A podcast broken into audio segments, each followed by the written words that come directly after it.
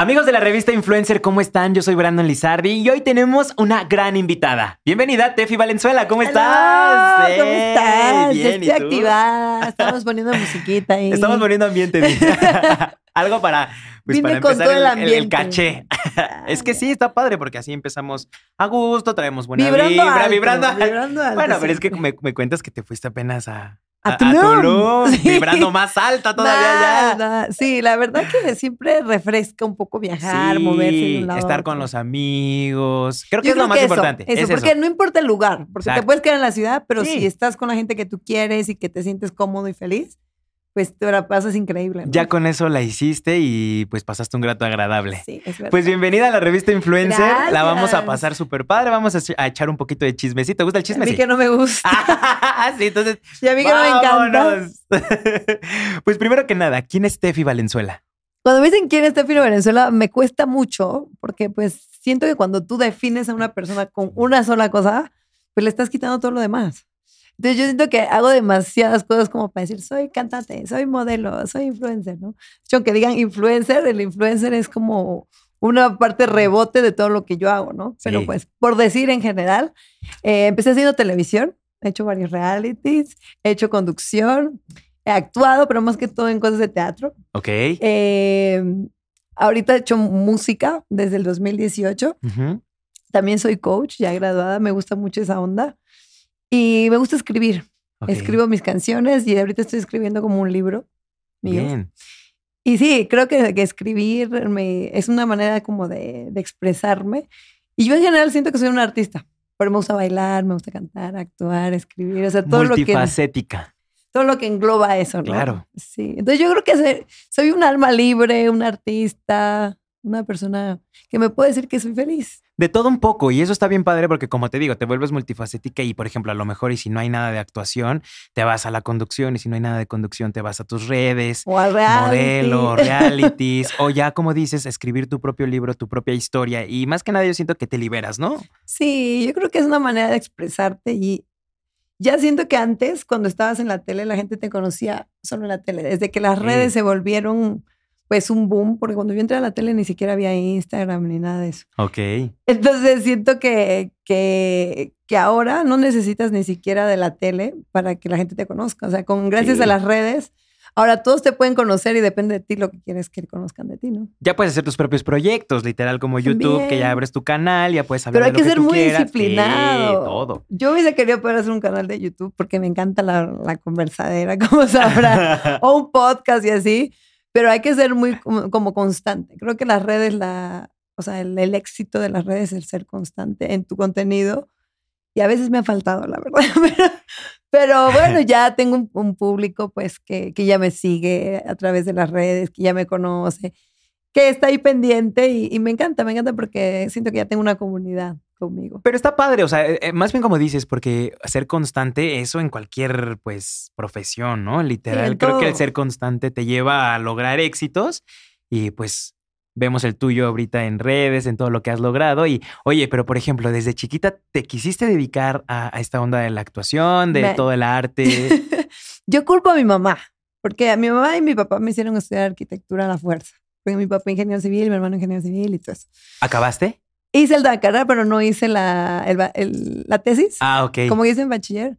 Y cuando yo cambié de universidad, entonces cuando me dijeron, no validan estos sílabos, hay que estudiar esto de nuevo, los mandé al cacho y dije, no, yo no lo voy a hacer. O sea, No. Ya más, no. Porque casi que lo hice como obligada y por eso es que yo siempre hago hincapié en que uno tiene que elegir la carrera que le gusta mucho. Totalmente. Porque si no, uno va a sufrir toda su vida. Entonces, si a ti te gusta pintar uñas, pinta uñas, no estudies medicina.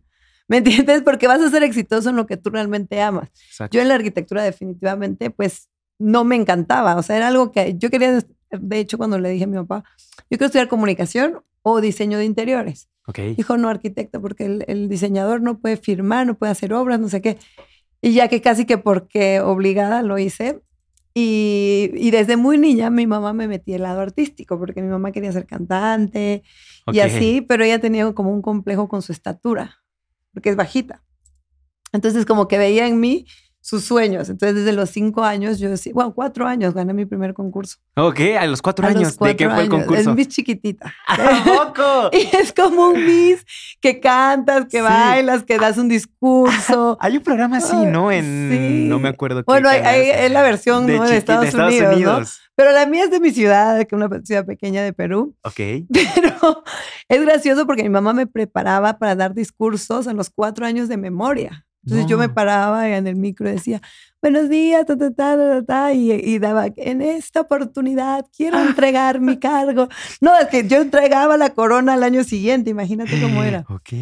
Entonces ahí empezó, luego me hizo concursar para, entre todos los kinders, por así decirlo, de- del, del distrito. Sí. Y también gané. Y de hecho bailé de Talía, piel morena. Y así, y gané el primer puesto. Y así empecé el mini top model, mi chiquitita y todos esos. Ajá. Y ya de grande empecé a hacer Hawaiian Tropic y otros concursos que eran más como, ah, bueno, mis, mis Arequipa, que era la de mi ciudad. Y todo eso que siempre para mí fue competencias, competencias, competencias.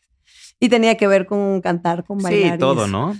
Y también me metió a muchos cursos, así de, de pasarela, de etiqueta social Ok. de oratoria. O sea, entonces tengo que agradecerle a mi mamá que me dio ese lado artístico, Totalmente. Aunque ellos no soñaban de que yo lo hiciera en serio de grande. O sea, eso fue como que, ay, por, porque es chiquita, hay Sí. que darle una gracia.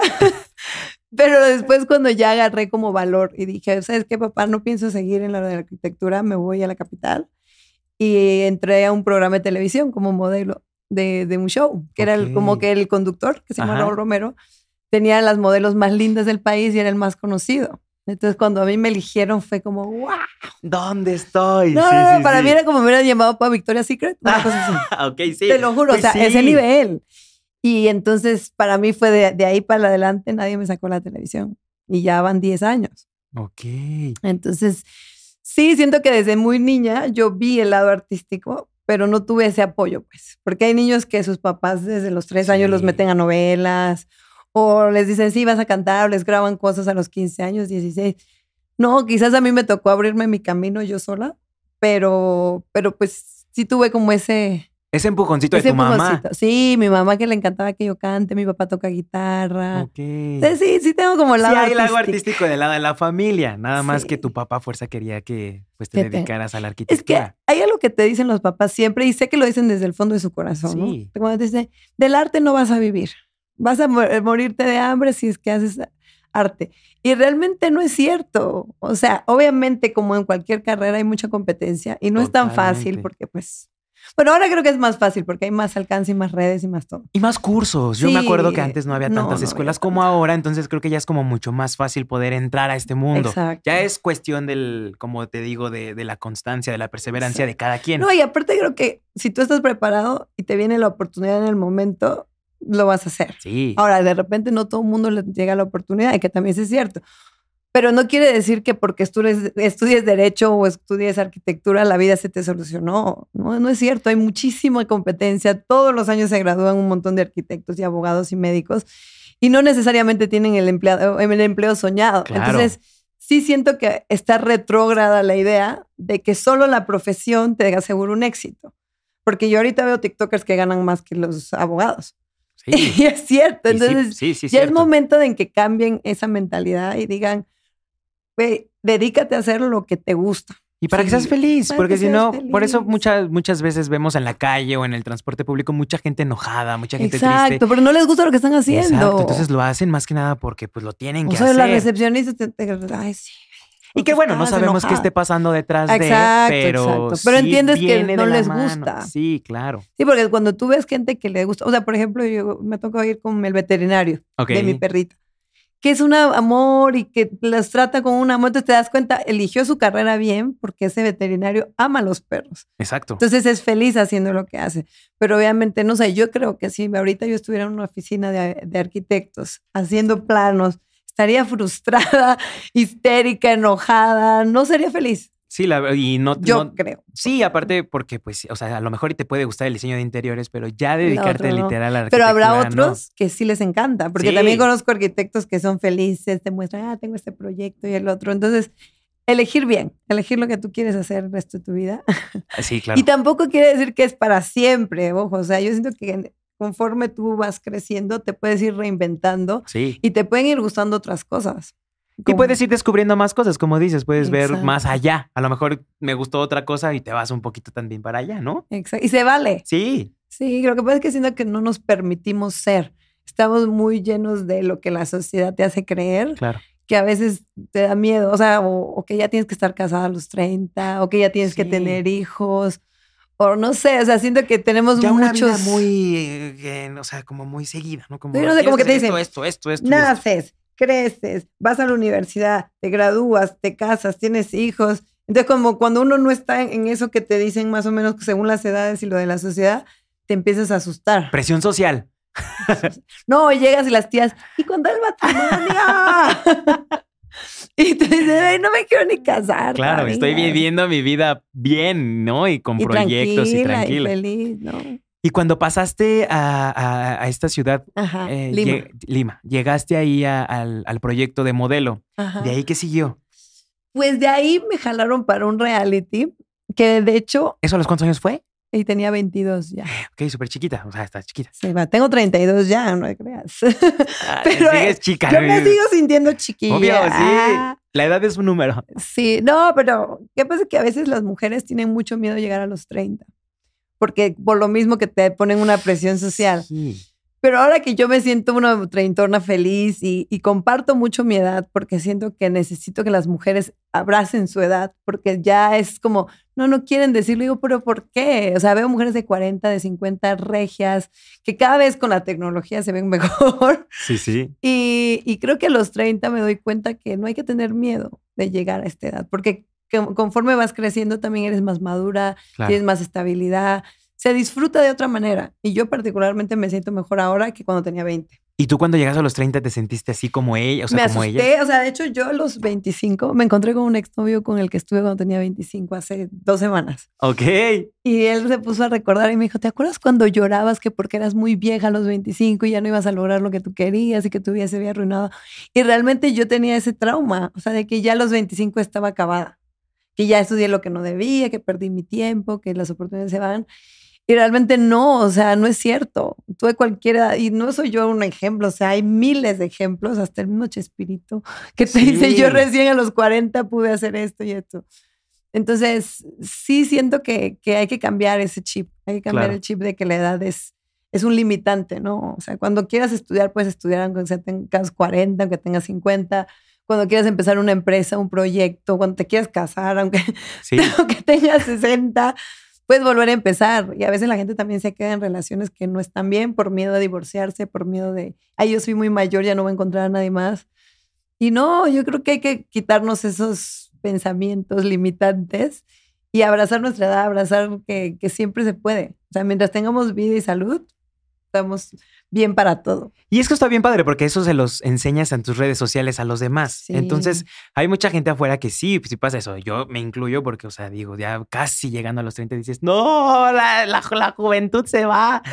Pero no sabes qué te depara, ¿no? Entonces, yo creo que más bien abrazar el presente y ver qué es lo que está pasando en tu presente y, o sea, sí preocuparte por el futuro, por las metas, por los sueños. Sí, Pero no sabemos si- ni siquiera si va a llegar. Sí, ¿qué tal si ahorita sales y ya, o sea, te mueres, ¿no? Sí. Y no disfrutaste el, el presente. Sí, hay algo que, que- que es cierto. O sea, a veces estamos viviendo mucho en el pasado Totalmente. o mucho en el futuro y realmente lo único que tenemos es hoy. Sí. Entonces es como disfrutarlo más. Y a veces yo también me olvido, no creas. Yo, yo lo repito mucho porque es manera de yo recordármelo. Pero sí que te genera mucha angustia pensar en el, en el futuro. Y no es que, ay, ya voy a vivir la vida loca y mañana no sé, pero es como, voy a, voy a tener mis, mis planes. Yo digo Ah, más exacto. planeamiento por de pleno. sí, sí. planeamiento. Planeamiento. Es que tomé un curso de magia Ok. y mi maestro Eder Campos nos enseñó mucho de la palabra. Ok. Y también, por ejemplo, siempre decimos trabajar. Y no es la palabra correcta, porque según trabajar es trabas para abajo. Ok. Y no está bien dicho que voy a ir a trabarme para abajo. O sea, voy a ir a laborar, a crear con mi palabra. Entonces, eso o de planear es más planear de pleno, de que hacemos planes para estar plenos. Plenos. Y así muchas palabras del, del, del castellano, bueno, del español, Del diccionario. que están mal utilizadas. O sea, de- si las empiezas a analizar como alumnos sin luz, ¿cómo vamos a decir que somos sin luz? soy el alumno, yo no soy alumno, yo no soy sin luz. Entonces hay muchas cosas que nosotros repetimos sin ser conscientes de lo que significa. Ok. Entonces ya aprendí como en ese curso, Ajá. aprendí mucho a tener cuidado de cómo digo las cosas. O sea, tiene mucho que ver cómo hablamos, cómo decimos las cosas para que todo se ordene, ¿no? O sea, que cómo alinear pensamiento, sentimiento y palabra. ¿no? Y transmitir más cosas. y transmitir más cosas. Y de hecho eso me gusta mucho porque como ando mucho con las redes, Ajá. sí me gusta mucho como poder sumarles en alguito. Sí, yo subo mis cosas graciosas, bailando, mis TikToks y todo, pero cada que puedo les comparto algo del libro que leí que me gusta. Eso está increíble porque algo- estás ayudando a fomentar la lectura también, digo. eh, Sí, y, y no lo hago así como que creas, lo hago por convicción, Ok. Porque a mí sí siento que la, la- la vida me cambió mucho desde que empecé a leer. O sea, antes leía libros de arquitectura, por así Sí, sí, sí. decirlo, obligada. Ahora es como que me devoro los libros y me falta tiempo para leer porque realmente te, te haces más consciente, aprendes muchas cosas. Totalmente. Y a veces hay que volverlos a leer porque te entra por aquí a veces. No, y puedes hasta encontrar más cosas, ¿no? Dices, ay, no me acordaba que decía esto. Por eso mucha gente lo subraya. Tú Sí, subrayas los libros. Sí, yo mis libros como son míos, sí, Ok. ya los apunto, los, los anoto. Y, y sí, siento que cuando ya uno empieza con esa vida, te, te va muy bien, te, te empiezas a compartirlo también porque sientes que, que mientras más gente esté en esa onda de, de ser conscientes de lo que dicen, de lo que hacen, pues podemos tener una sociedad más bonita. Sí, totalmente. Sí. Te vuelves más empático. Sí, porque yo no sé, yo siento que ahora estoy conectando con personas más empáticas, más conscientes. Eso está increíble.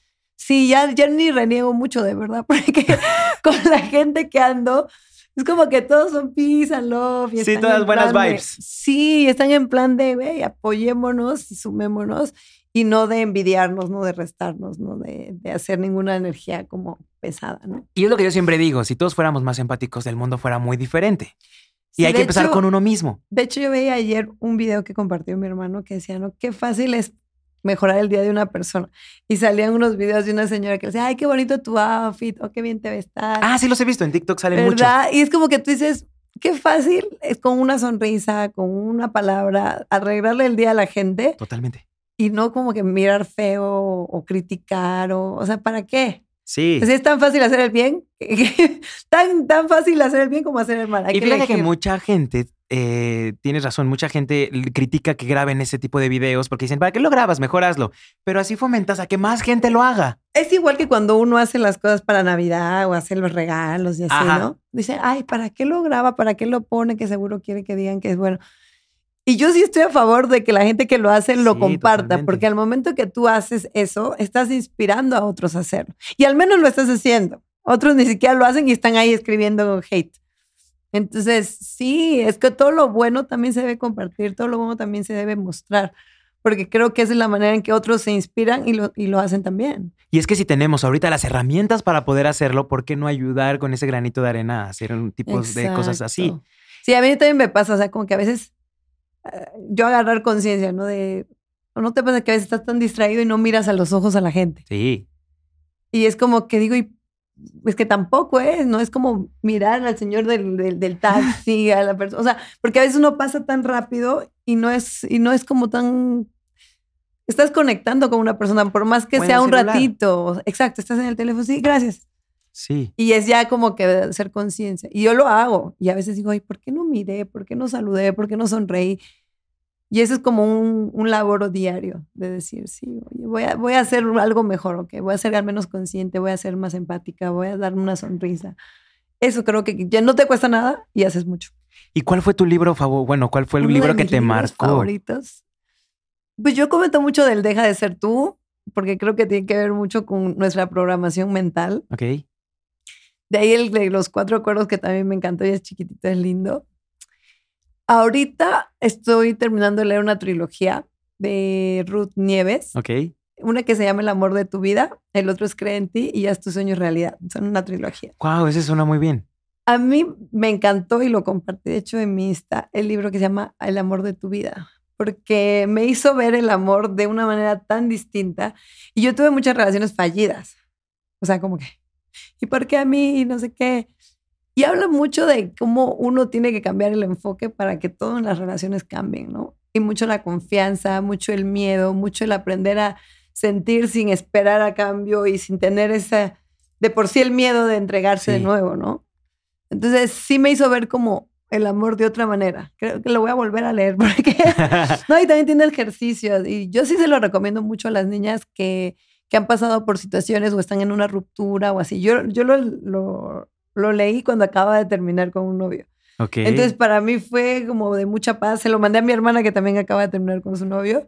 Y me dijo, "Ay, gracias, este libro me está Ayudando. ayudando mucho. Y es increíble, ¿no? Por eso yo quizás no conozco a la autora, no, no, no es que la hago por Cherry, Sí, sí, sí. pero a veces cuando un libro te da esa, ese contenido y esa paz y esa ayuda cuando tú lo necesitas en un momento de ruptura, pues me da ganas de recomendarlo porque siento que también, mm, es que no tienes idea cuánto sufrimos. Bueno, creo que sí, tú también debes sufrir. o sea, sí, claro. yo siento que la gente, bueno, sí está preocupada por el dinero, el trabajo, el ahorro y todo eso, pero a veces tu, tu talón de Aquiles es el amor. Sí. Entonces puedes estar bien en todo, pero si, si en el amor te va mal, también como que todo se te bajonea. Hay una. Estás en la cuerda floja. Exacto. Entonces por eso es importante que tú seas el amor de tu vida y Claro. que tú aprendas a estar bien sola. Entonces, sí, ese libro me encantó. Creo que ese me ha ayudado mucho en lo, en lo de- del amor y los enamoramientos. Y bueno, aparte como que son varias cosas, ¿no? Sí. El haber hecho muchas terapias y otras cosas también me ayudaron. Y ahora puedo ver el amor y lo que desea una pareja muy distinto de lo que yo veía antes. Claro. Y entiendo por qué antes nunca me había funcionado. Porque de hecho yo no me sabía querer nada. Entonces obviamente no, no estaba conectando con las personas correctas.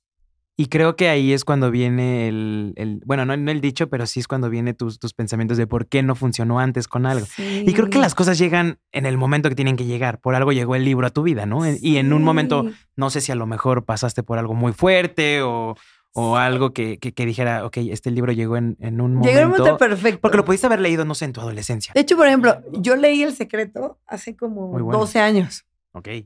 Pero no lo entendí como lo entendí hace dos que lo volví a leer. Claro, ya tiene otro significado porque ya tienes exacto. otros momentos y otras vivencias. Y también no sé si te ha pasado, pero mm, ponte cosas que mi mamá me decía desde muy chica y yo no las escuchaba, pero no las ponía en práctica. Totalmente. Y ahora cuando me escucho repetir cosas que mi mamá decía, digo, ya estoy señora. No, pero ya recién tomas en cuenta lo que tantas veces tu mamá te repetía y tú no lo entendías. Y que por algo te lo estaban diciendo. Exacto. Pero mucha- muchos no lo entendemos en ese momento. ¿Por qué? Porque pues estamos en otro momento. No, aparte siento que, mm, que por eso es que uno va creciendo, uno va teniendo experiencias eh, y con los golpes, con las desilusiones uno aprende. Hay que regarla para que seamos la persona que somos en estos momentos. estos Y que la vamos a seguir regando, probablemente. Por eso te decía fuerte. también que me siento mejor ahora a los 30 que a los 20. Porque Claro. a los 20 mi manera de pensar de, de- uy, era muy distinta. Y ahora me siento tanta paz, tanta comprensión, tanta alineada conmigo misma, tanto como disfruto estar conmigo, disfruto estar sola.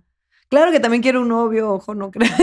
No quiere decir que estar con no. alguien, dice. Claro que sí, pero, pero es muy distinto. Yo, yo a veces me volteo a, verme y digo, wow, ¿cómo puedo haber sido tan distinta de lo que soy ahora? Y ahorita, no me reconozco. Exacto, y aparte la versión que ahorita es Steffi, la va a tener, si llegas a tener ahorita una relación, va a ser totalmente diferente con la persona que vas a estar. Yo creo que el que viene se va a llevar el premio mayor. Ah, A mí me da risa porque me preguntaron, ¿qué aprendes en una relación? Y yo, esto es. Ah, ok, ok. Y soporte. Y soporten.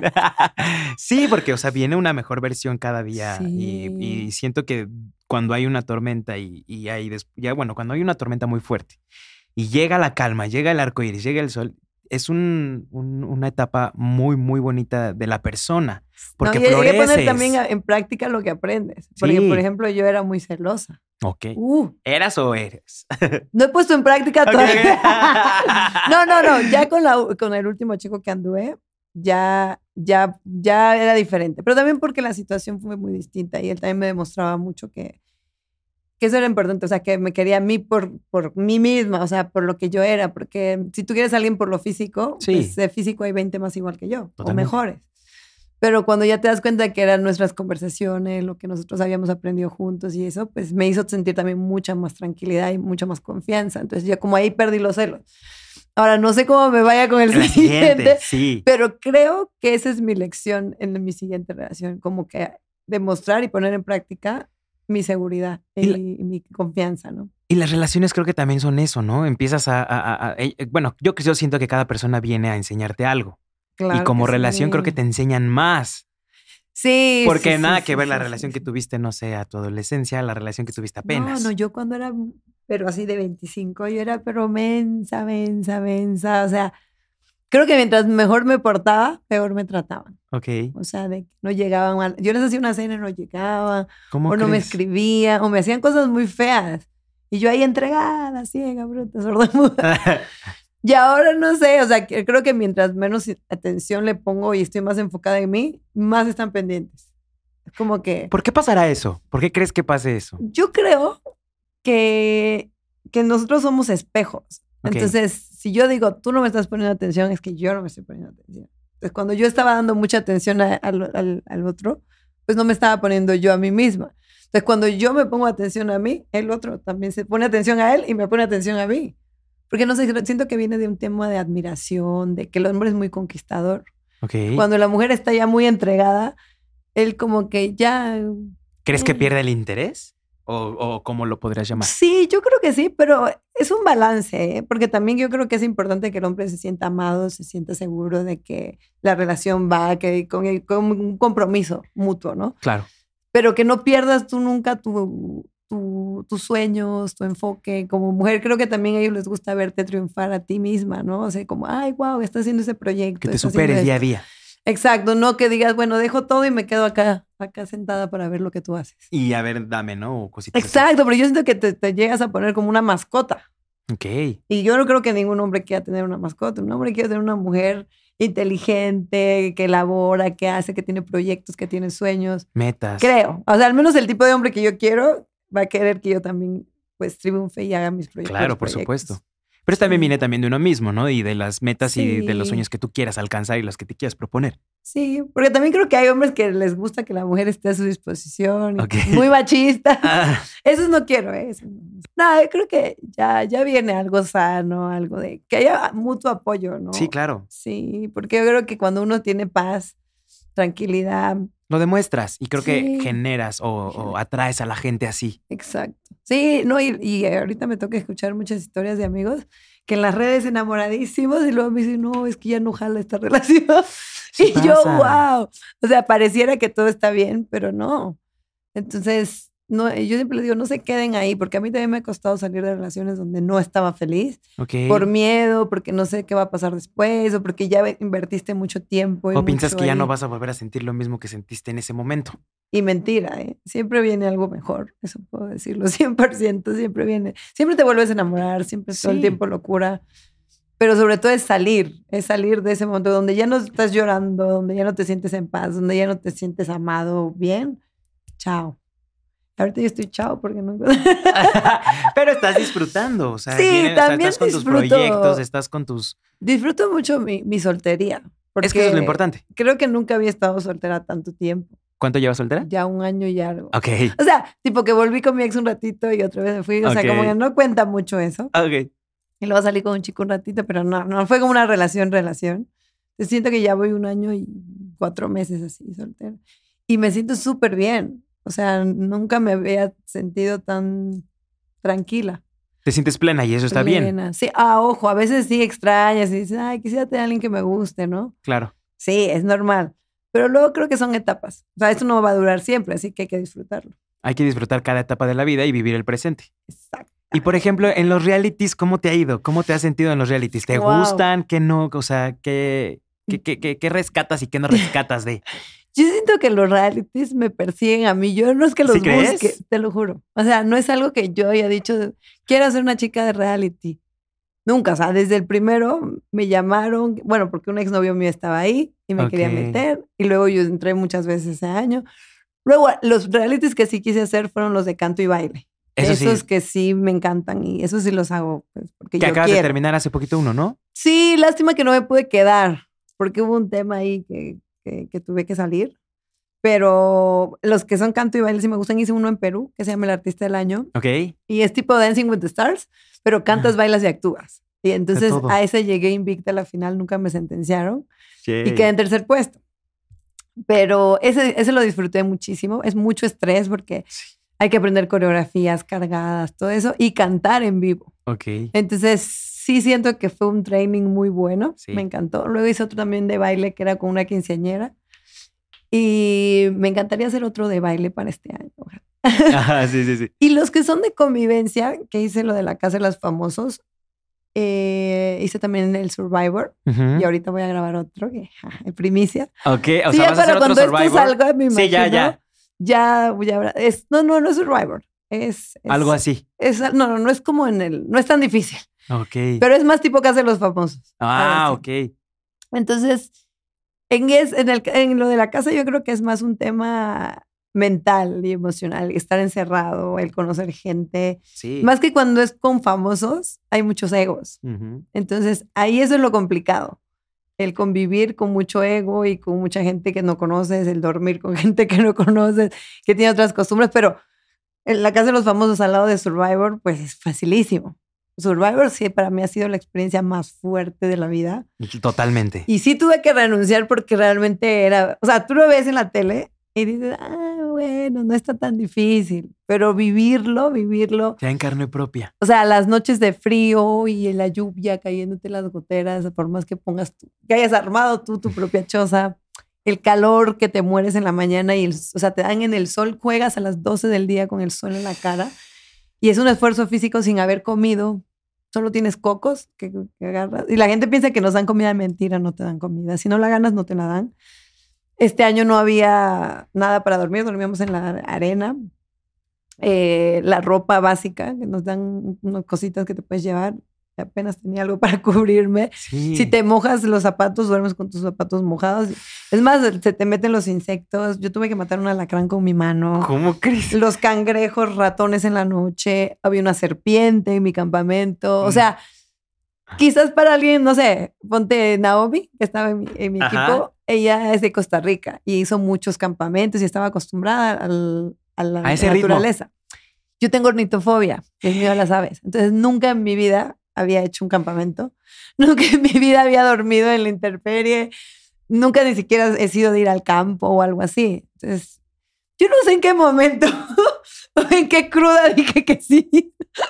Qué ¿Por qué? cruda, sí, más bien. Porque te lo juro, o sea, yo no lo había pensado tanto así. O sea, yo dije, bueno, me llegó la oportunidad, está buena la propuesta. Mi manager me dijo, vamos. Y fueron tres días antes y yo dije, ya vamos. O sea, tres días y después te fuiste. Y después me fui. Así de Así de- fregadazo. en tres días tienes que viajar. Yo, sí, no, sí, no. Ojo, yo tengo amigos que han estado en el Survivor de España. Ok. Yo los llamé y a los dos, uno ganó. Y los dos me dijeron, entra. O sea, las, las oportunidades, eso sí lo voy a decir. Te arrepientes más de lo que no tomaste que de lo que hiciste mal. Totalmente. Y yo no me arrepiento para nada de haber ido, a pesar que sufrí, la pasé, o sea, es muy difícil. Sí. Uno hice amigos que son como hermanos para mí ahora. Yo de, de los realities me quedo con mis amigos, porque creo que me llevo bien con todos y no son casi todos. Y muchos se han vuelto de mis amigos más cercanos. Aparte, lo que vives con ellos en un reality es único. O sea, Es nadie lo va a entender. Y estás 24-7. Sí. Literal todo Y el por más que no dures mucho ahí, un día se vuelve como un mes. Entonces yo sí creo que, que Survivor fue un reality muy difícil. En la Casa de los Famosos me hubiesen me encantado quedarme más tiempo, pero esta es mi revancha con el que viene. Ok. Y, y nada, siento que cuando me llaman y me, y me ofrecen, yo digo, bueno, ya va. O sea, por algo Sí. me están escogiendo, tengo la bendición de que se están fijando en mí para estos proyectos. Quizás yo soy mucho de que, ay, quiero la música o quiero la actuación o y eso, pero lo que Dios te lo manda, hay que recibirlo con... Muchas veces son la- yo siempre digo, las oportunidades se presentan una vez en la vida. A lo mejor te Exacto. presentan dos o tres. Pero en la primera yo siento que hay que agarrarla porque no sabes si se vuelve a repetir. No. Y por ejemplo, eso de Survivor, yo sí lo he visto y sí lo veo, es muy bueno, porque no sé cómo te, cómo te funcionó a ti, porque siento que, te- o sea, aparte de que yo sé que estás trabajando y estás en, pues obviamente en, en televisión y la gente te está apoyando y así, creo que Tefi llegó muy diferente a cómo salió de, ah, sí. de Survivor. es como que mental mentalmente te, Y todo. te da un como un cachetadón Reacciona, ¿no? a la vida. O sea, eso es de por vida. Yo siento que antes, pues, ser una persona que nunca había conocido el hambre, nunca había conocido la incomodidad a ese nivel. O sea, gracias a Dios mis papás siempre me dieron todo, nunca me faltó nada. No fui millonaria, nunca he sido así como que millonaria. Pero no te faltó nada. Pero estudié en el colegio más caro, en la universidad privada, o sea, siempre todo bien. Entonces nunca he pasado el no tener que comer, el no tener dónde dormir, el, o sea, valorar una sábana, valorar un cubierto, Sí. una, un arroz. Entonces me hizo sentirme más humana, me hizo entender la realidad de mucha gente. Que uno a veces en el Instagram, sí, sé positivo, que todo es en la mente. O sea, ¿cómo le pides a una persona que no tiene un colchón para dormir que sea positivo y que piense que todo se va a solucionar en un día? Eso es lo que a mí me hizo como, wow, o sea, ¿y cuántas veces nosotros en una posición privilegiada pasamos por una persona que está en la calle y con tres niños y que quizás no tienen que comer y tienes tu dinero y no se lo das? Sí, totalmente. Entonces, como que eso a mí me hizo ver la vida de otra manera, me hizo ser más empática, me hizo...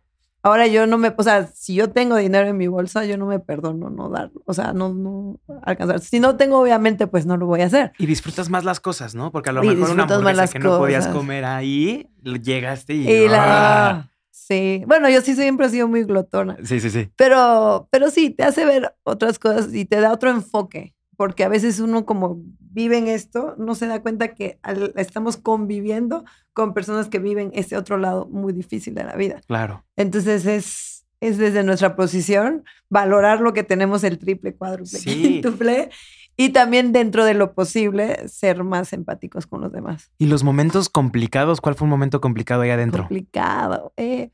No, es que todo era complicado. ¿Sabes que lo más difícil para mí fue las picaduras de los, De los in- los insectos en Sí. general? O sea, porque yo te aguanto hambre, incomodidad, frío, calor, pero las picaduras Bye.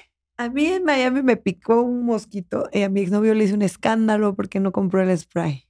Un mosquito. Ok. En un. Imagínate cómo yo estaba con el Sí, cuerpo. porque pues ahí hay muchos insectos. Sí, y para mí eso fue como lo más feo que me tocó superar. Sí. Creo que ni los ratones, ni la, la, alacrán, nada. Y cuando nada. llegaste a Ciudad de México, que sales y viste ya todo a- o sea, adentro, que, que, que fue lo Ah. más impactante. De ahí como que extrañas un poquito. Sí. Y yo porque decidí salirme, creo que también tuve el que soportar el que la gente diga, ay, ¿para qué renunciar? ¿Para qué fuiste? Si no, que no. Sí, el hate, como siempre. El ¿no? hate porque la gente no entiende, o sea, incluso mis amigos que no renunciaron también les tiraron hate.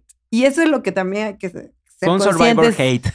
En, lo- en los realities no todos te van a querer. O sea, hasta el ganador tiene un montón de hate y el que pierde también y el que renuncia también. Entonces, al momento que tú estás mucho en televisión, también te expones a que te van a querer y no. claro. Entonces también es fortalecerte tú mismo y decir, no me va a importar lo que me digan, yo sigo adelante con mis proyectos y ya, oído sordo. Claro. De ahí no me duró mucho, ¿ah? la verdad. Puedo decir que tengo una gran mayoría de love que de hate. Y eso también me gusta.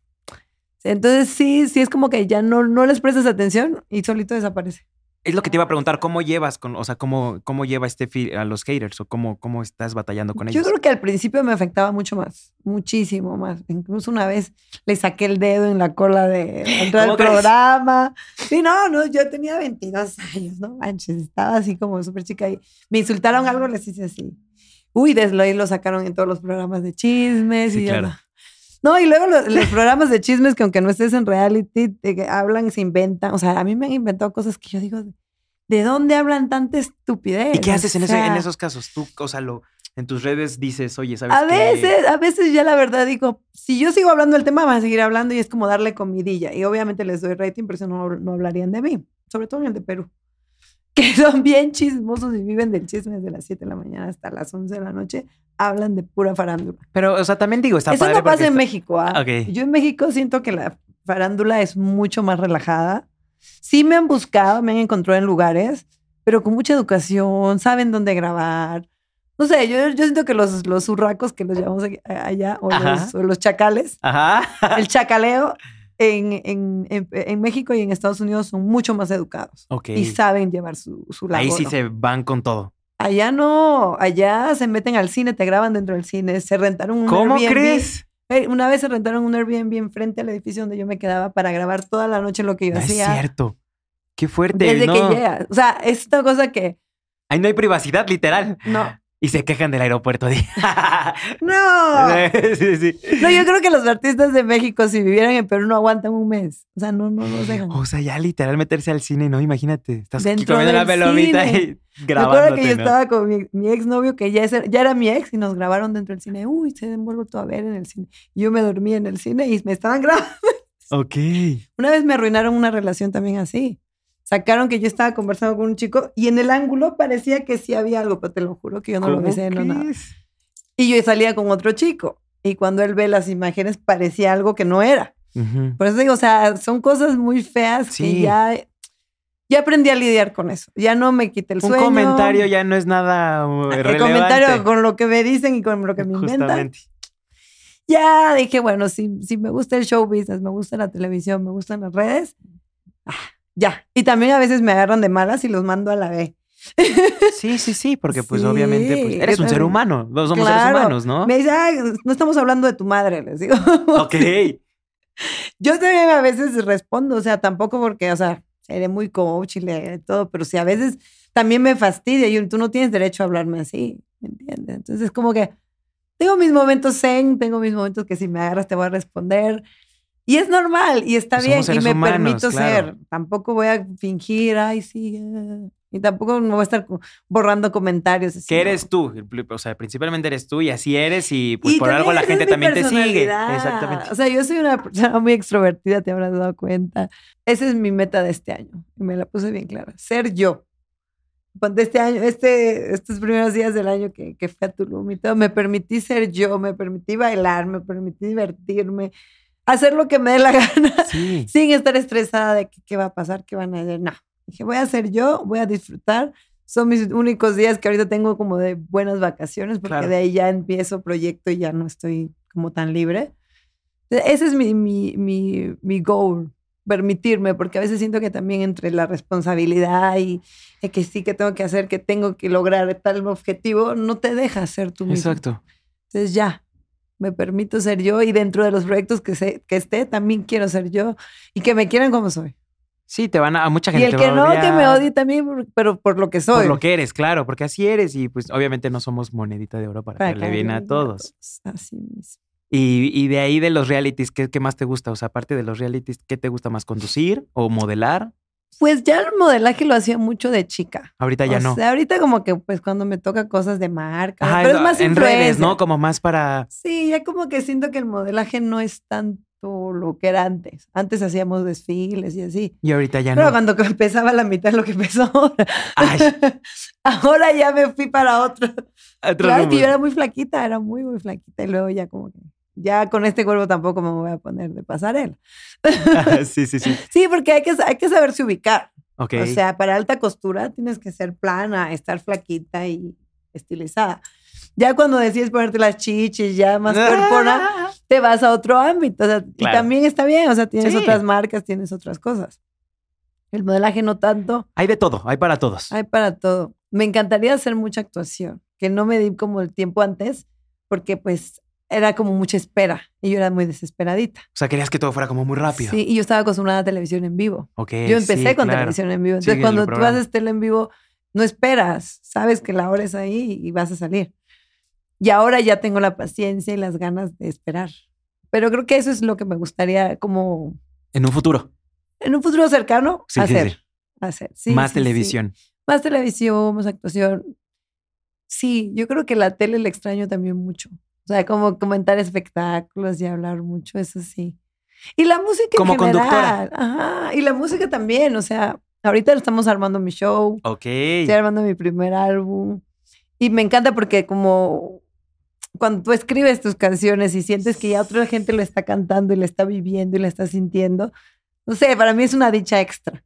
Entonces Sí. ya poder empezar a hacer shows, porque hace mucho no hago shows, la verdad.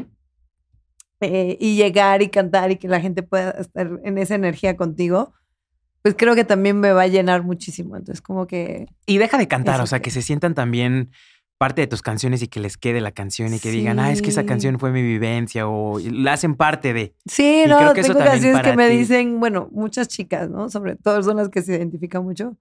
Ay, Tefi, gracias, esa canción es para mí, como que me lo hubieses escrito para mí. Para mí y eso está padre, porque estás tocando corazones de las fans y estás tocando algo más, entonces eso está increíble. Sí, a mí me faltó constancia en eso, porque siento que cuando se enganchaban con las canciones, luego pasaba un año y no le soltaba ninguna. Ok. Entonces ya este año dije, bueno, tranquila, el 2022 escribí mucho, producí mucho, de hecho todavía estamos terminando de producir algunas canciones, pero ya este año quiero bombardear desde abril en adelante, por lo menos una al mes van a tener. ¿Y el álbum completo para cuándo entonces? No sé si salga el álbum completo, yo creo que va a ir sencillo por sencillo, pero para fin de año ya junto los sencillos debería estar. Y ahora sí ya. Y obviamente planeas tener presentaciones. Sí, lo de las presentaciones ya me urge, porque ya me quieren contratar en los shows y no tengo todavía el, el show completo. Pues ya de una vez, ya pronto. Ya queremos a, a, lo mejor un Metropolitan, un auditorio nacional. Ay, por favor. Sí, es que pues, todo puede pasar y pues, sí, es para. De hecho, ese es el, objetivo. Sí. Pero creo que hay que empezarle, primero por tener ya el show armado y con covers, porque ahorita hay que ser sinceros, no es que todo el mundo se sepa mis canciones. Y tampoco es que sacas un álbum y mañana todo el mundo lo va a corear.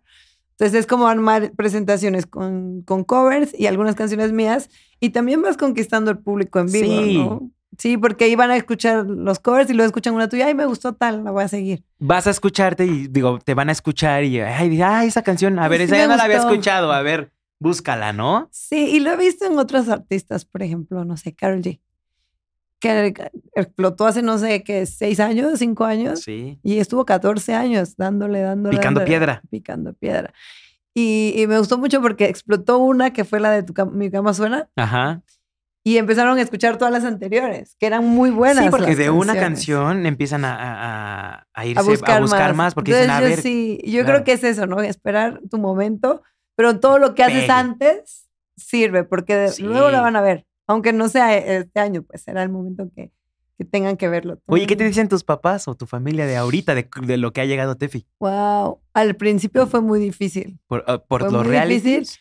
Sí, por los realities, por la televisión y porque tengo una familia muy conservadora. Ok.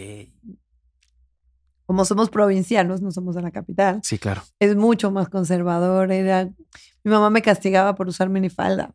Ok. Imagínate cuando salgo en bikini. Sí, sí, sí. Entonces, sí, sí fue un proceso como complicado al inicio, cuando empecé. Mi papá, no, ese es un submundo, la televisión, esa gente. Tienes que ser una profesional, que te dediques a, la- a otras cosas. Y yo así de, a mí me gusta el submundo. Ajá, sí, sí, sí. Yo quiero a mí me mundo. gusta mucho de esto. sí, sí, sí. No, es, es difícil y yo entiendo porque no todo el mundo tiene el apoyo de, de la familia al principio. Claro. Y eso cuesta más, porque cuando tú tienes de repente son hijos de, de actores o son hijos de cantantes, pues desde niños ya los ponen a tocar piano y a clases y a hacer. Sí, los mandan directo al ruedo. Exacto. Entonces es una bendición que yo de repente no la tuve, pero eso también te fortalece, porque cuando a ti te ha costado llegar a hacer tu casting, este, lograr las cosas y no, no tuviste de repente papá o mamá que te metan a eso, pues lo valoras más. Entonces tuve que luchar contra viento y marea, Sí. contra mis miedos, mis inseguridades, el hate y todas las cosas, ah, y las cosas amorosas que me pasaban y todo, y no tener el apoyo, apoyo de de, mi papás. familia al inicio. Ahora sí son mis fans número uno. Sí pasa. Claro, ya cuando te va bien. Ay, sí, Esa vemos que sí lo lograste. Sí. Sí. No, luego sí, o sea, mi papá a veces me llama, ay, me, me pidieron una foto que no sabían que era tu papá y están bien felices, mándale saludos a otras personas.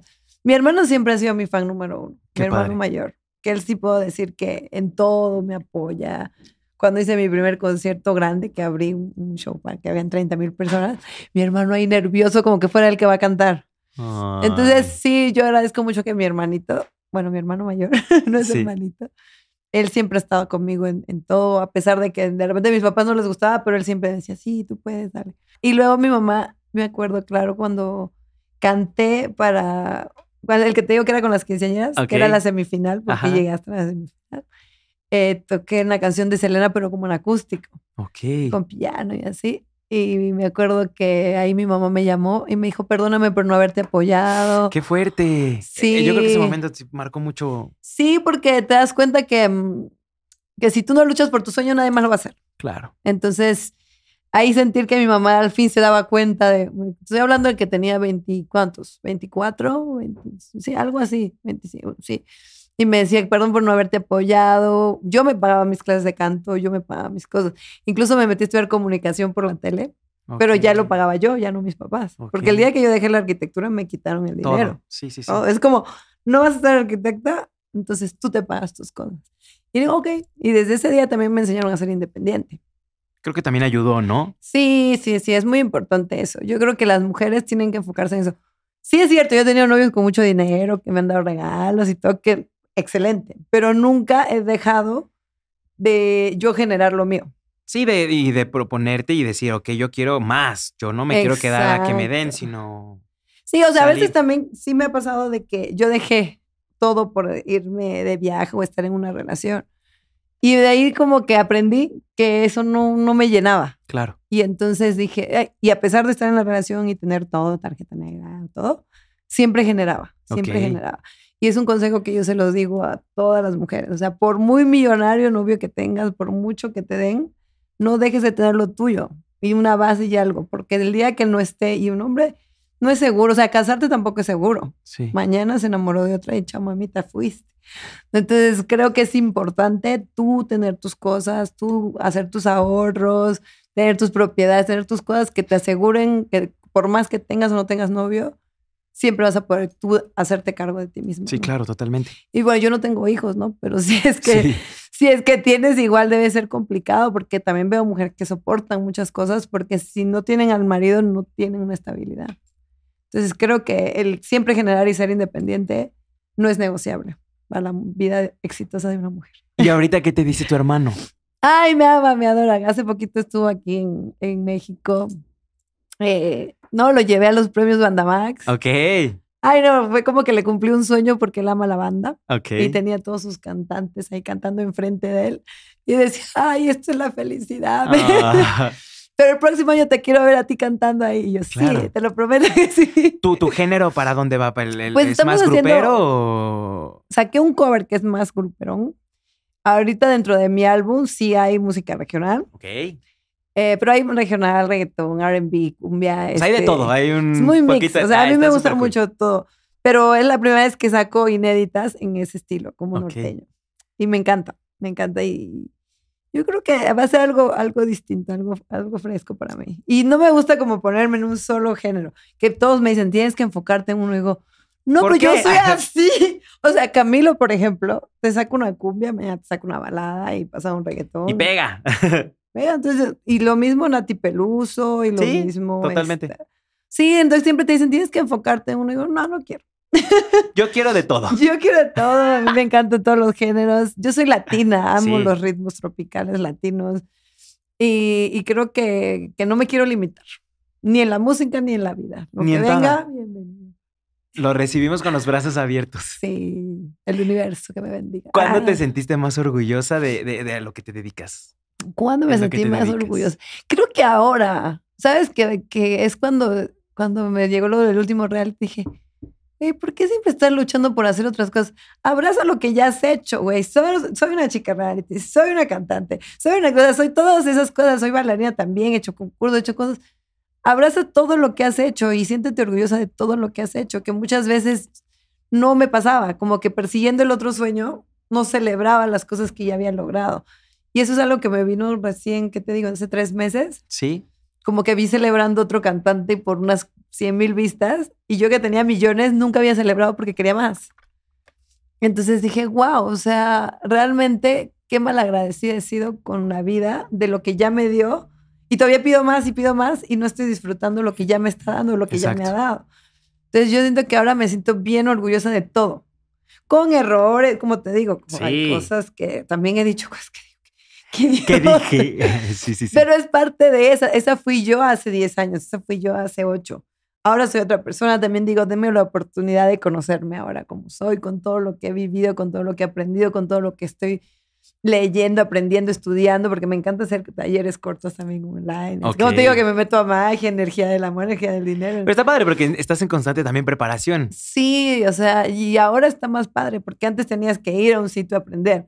Después de la pandemia, todos los cursos Creo que los la pandemia online. dejó algo también padre, ¿no? De eso de, la, de los cursos Sí. online, de todo online. Y creo que también Sí, ya o abre sea, un mundo más Cursos de amplio. todo. Te digo que estudio hasta sexualidad holística. Ok. O sea, todo lo que me llama la atención y digo que son unas cuantas clases como no sé, o de Inscrita, todo un mes, inscribir. Ok, está padre, sí. Todo lo que. Creo que el ser humano aprende y aprende y aprende y estamos en constante preparación. Entonces, Sí. estar aprendiendo todo Ahora, el tiempo lo, está del, cool. lo del coaching que ya me gradué, también me gusta mucho hacer conferencias, ya hice un par. Y siento que también ese es un lado que no, eh, como que no he explorado tanto, pero es otro de las cosas que también me gustaría hacer. Y no está peleado de lo que hago, porque también es comunicar al público y Sí, así. estás comunicando totalmente. Sí, o sea, es, es eso. Yo creo que, que es ir descubriendo lo que te haga feliz, lo que te dé gozo, lo que te haga sentir cómoda. Eh, La primera vez que iba a dar la conferencia, ay, me empezó a dar nervios. Se me voy a olvidar y no tenía diapositivas. Ok. La anterior coach sí vino con toda la. Sí, bien preparada, ¿no? Yo ahí ya la, ya la fregué. Te juro que fue aquí, muy ¿no? gracioso porque se me acercó un chico y me pidió una foto y me dijo, ay, te veo desde tal programa. Me recordó la televisión y dije, ¡qué Claro. mesa! Es como que estuviera en un show de televisión. Con gente en vivo, Con gente en público. vivo. Exacto. Entonces me cambió el chip, salí, bla, bla, bla, les hacía preguntas, respondían. O sea, súper padre. Fue tu ángel en Fue ese mi momento. ángel. Fue como que Dios me dijo, "Ve, te voy a mandar a alguien para que te recuerde que esto es parte Por de lo que tú siempre has hecho. O sea, dentro de todo es eso. O sea, dar conferencias es como estar en un programa de televisión en Totalmente. vivo y con público ahí que te dé un feedback. Sí. Entonces, sí, eso también me gusta.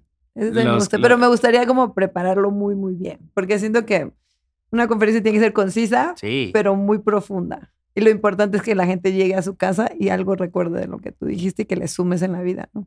Sí, que digan, que se vayan con, con algo, así sea una Con palabra algo. o dos palabrillas o una frase, que mejor, pero que se lleven algo. Algo. Porque ya lograste ese propósito de, de- de dar esa impactar. conferencia. Yo creo que es impactar en algo, algo pequeño. Y Yo creo que con que le cambies algo en cada persona, pues ya estás generando una conciencia colectiva. Sí, con uno, con uno que se vaya con algo, ya dijiste, ok, mi propósito ahí está. Está. Sí, es y porque ya cuando pasa eso, dices, sí, lo- les toqué el corazón o a lo mejor una vivencia o algo y ya te llevas algo de. Sí, sí, sí. y algo que te haya marcado mucho en tu vida, que digas, esto me marcó demasiado y, y- y- y a lo mejor puede ser fuerte, puede ser algo, una felicidad, puede ser algo, pero que, que te haya marca. marcado. Es que yo siento que a mí me marcan cosas. Es que cuando ya aprendes a vivir en este mood de, de, de que tomas cada cosa importante, cada cosa como. Te lo juro, a veces yo salgo llorando de felicidad de salir de bailar. Yo a las 10 salgo de bailar. Del Sí, porque, te, o sea, te, te, te llena.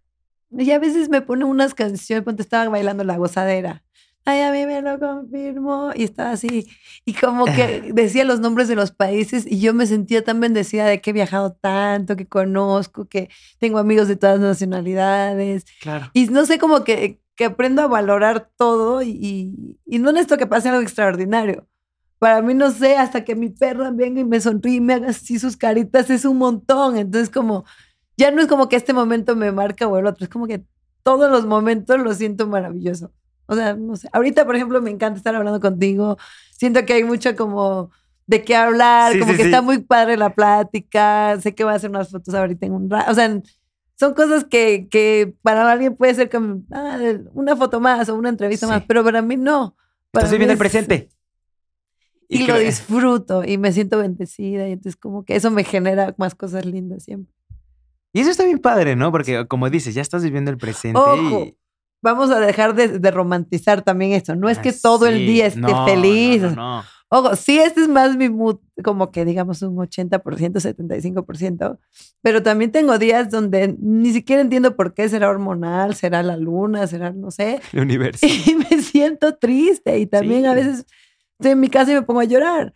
Y está bien, porque a veces también siento que estamos viviendo un falso positivismo que tampoco está bien. O sea, Es algo tóxico. y de repente la gente puede ver mis redes, ah, siempre está feliz, siempre está feliz, porque yo estoy triste, estoy mala, sentirse peor. No, o sea, también hay que, es bueno mostrar que no todo el tiempo es así, que sí depende mucho tu actitud, que para que tengas 80% de felicidad y 20 de momentos raros o de tristeza o normal. Pero, pero es normal, o sea, todos tenemos momentos de felicidad, de tristeza, de enojo. Yo también me molesto, yo también mando la chingada. Pues es que somos seres humanos. Exacto, pero, pero, pero, pero sí siento que a veces las redes son un poco tóxicas en el sentido de que te muestran un mundo ideal que a veces ni siquiera estás viviendo. ¿Cómo, cómo manejas eso, por ejemplo? Si les, les hablas a lo mejor llorando o en un, a lo mejor un sí, en algún momento sí he dicho estoy triste o les digo, eh, no, no me sentido bien, he pasado por días difíciles, pero ya me estoy sintiendo mejor. Eso está cool. No comparto tanto la tristeza, pero sí les llego a compartir porque es importante que, que se den cuenta. Porque todo lo ven, dicen, ay, es que siempre está feliz o siempre está este, dando mucho positivismo, pero pues, o sea, pero no saben que también hay momentos muy malos. Por ejemplo, hay una red que se llama Ahora Brilla, que, que es para apoyo a mujeres con, que han sufrido de violencia. Ok. Y está muy padre porque, bueno, esto lo creó una chica en Honduras. Y, y te da mucha información sobre, sobre esto, ¿no? De, desde los patrones a cómo salir o cómo estar durante y después, ¿no? Entonces, a mí me, me, gusta mucho esa red, por ejemplo, porque sé que las mujeres a veces no hablan de lo que están pasando o no, no se abren a contar ni a sus familiares ni a nada, pero cuando encuentras redes como estas, donde hay mujeres que están pasando por lo mismo, te identificas. Claro. Y que como que prestas más oído, prestas más atención, tienes contenido de valor sobre esto. Entonces, sí, sí me gusta que quizás no, no lo hablo yo en mis redes, pero mando a esa página o algo. ¿Y a ti te gustaría hacer como una tipo fundación para estas chicas? Sí me gustaría, pero siento que ya hay, como muchas que están mejor organizadas, pero a través de esta red que yo pertenezco, okay. siento que también se puede ayudar mucho, porque incluso habían abogados y gente así que te puede dar una orientación inmediata. Ajá. Entonces, sí, sí, eso, eso me gusta mucho. no está en mi red, pero estoy dentro de la red y esa red está creciendo cada vez más y es más internacional. Y ya le están tramitando permisos como para que se vuelva fundación. Y eso está increíble porque estás formando, como dices. Bueno, no es mía, no me voy a poner el laurel. Sí, sí, sí, pero, pero lo está haciendo y somos parte de él, ¿no? Y después, pero tú una propia, ¿no te la aventarías? O... Sí, me encantaría. O sea, bueno, ahorita no tengo tiempo. No, sí, sí, sí, pero digo, en un futuro. Pero en un futuro me encantaría. Y también me encantaría tener un albergue de perros. Ay, sí. Totalmente. Amo demasiado a los animales, pero demasiado, sobre todo los perros. O sea, soy como. O sea, los veo como. A veces los quiero más que los humanos. Es que sí, totalmente. Te entiendo. sí, y, bueno, apoyo a unos que en Perú que los esterilizamos para que no tengan más perritos en la calle pero sí siento que me quedo corta, que me encantaría tener como. Pero estás poniendo tu granito de arena también. Y eso está increíble. Sí, sí, pero te digo, no, así ya cuando sea como Shakira y tengas todo. ya cuando llegue a ese nivel, sí me encantaría tener fundaciones, me encantaría tener albergues, cosas así. Abrir escuelas. Sí, algo, algo que te, o sea, que, que digan, ah, esta Tefi dijo esto, ¿no? Es que Dejas algo. que en la vida al principio es mucha vanidad, o sea, sí he tenido momentos de que los bolsos, las marcas y todo eso, que es bonito también, pero creo que a la larga cuando vas creciendo y te vas dando cuenta que eso no es todo o que no te llena 100%, pues conforme también puedes tener más, puedes sentir como más ganas de, de, dejar cosas que quizás generen un impacto mejor, ya aun cuando estés muerto, tú puedes dejar algo de que, wow, esto quedó, ¿no? De la persona. Que también pasa con la música, que también pasa con las novelas. O sea, sí, que tú, te vas a morir, pero tus canciones van a estar ahí forever, ¿no? Dejas ese granito ahí. Dejas la presencia, la personalidad y cómo eras. Y creo que eso vale más, yo siento. Eso es lo que estaba. El otro día dejé un mensajito, ¿no? ¿Qué crees que recordarían de ti si te mueres mañana? Y qué fuerte, porque ¿qué, qué, qué dejas? ¿Qué estás dejándole a la gente? Sí, no, y no solo de, de tus propios seres cercanos, ¿no? O sea, que tú les estás eh, Con una simple sonrisa a lo mejor afuera, o al del Didi o el del Uber, buenos días, buenas noches, este, una sonrisa, algo. Sí, a ver, que ya sí la conocí, pero que, ah, ¿cómo era? Era buena gente. no era pesada. ¿Cómo era afuera? Claro. Sí, es cierto. Es, es, es como, parece insignificante. Pero es muy, muy. Pero es importante lo que tú estás dejando.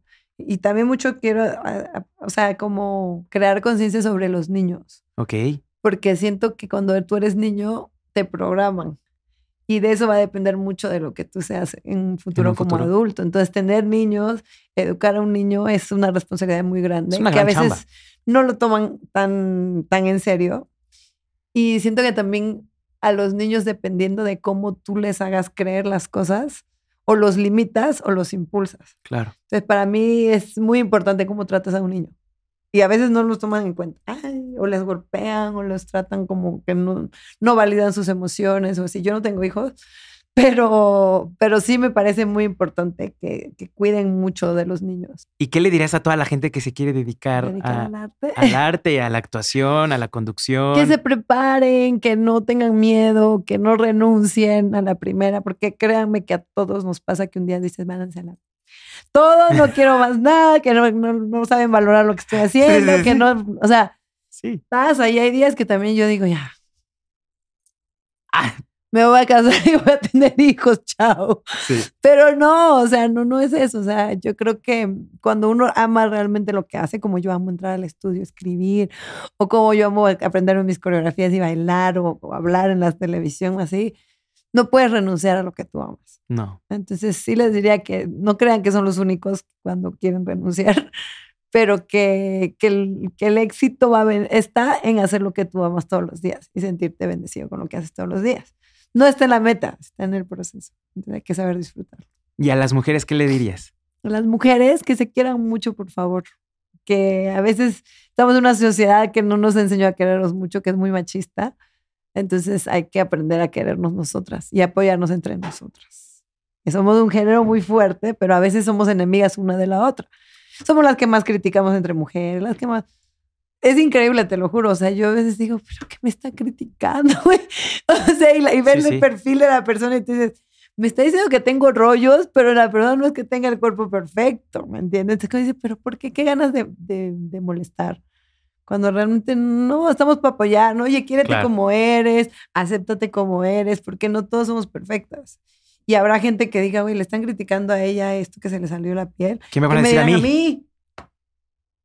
Y me encanta ver que también hay otras mujeres que son más curvis o así, que salen y dicen y se muestran y que cada vez se, se, se normaliza más los estereotipos. Ya no hay más estereotipos de que tiene que ser así. Así es, sí, sí, exacto. Y eso también me gusta, o sea, que, que se quieran mucho, que se quieran como son. Sí, a mí me van a decir, sí, pero tú te, te operaste, te hiciste, sí, porque no me quería en ese momento. Ahora ya me quiero como soy, ahora yo me quiero como soy. Pero no crean que se van a librar. Si te operas, te van a decir operada. Si no te operas, te van a decir gorda. o sea, todo, o sea, siempre tienes que quererte porque no te vas a librar de las críticas. Siempre van a estar ahí. Oye, pues me encantó tenerte aquí. A todos nos está gustando mucho esta plática. Pero Lamentablemente, ya es mucho creo tiempo. que ya nos tenemos que despedir. Pero fue un gran honor y un gran placer Ay, estar aquí contigo, también. platicar, echar chismecito y pues esperamos tenerte aquí próximamente, un ratito más. Sí, oye, Para muchas seguir gracias. platicando, ¿no? Me Gracias a muy ti. cómoda. Qué bueno, es lo y qué importante. bonita plática. Y pues sí, espero volver pronto. ¿no? Algo... Pero hay que darles necesitos, ¿no? Pero. ¿Y algo que le quieras decir a tus seguidores? pues nada, que me sigan en las redes sociales como Tefi Valenzuela, que escuchen mi música, que me apoyen por ahí, que siempre estoy yo conectada, escribiendo, contestando. Y bueno, por las que ya me siguen, pues muchísimas gracias por ser parte de mi día a día. Los amo. Muchísimas gracias. Esto fue todo por hoy. Nos vemos a la próxima. Tefi Valenzuela.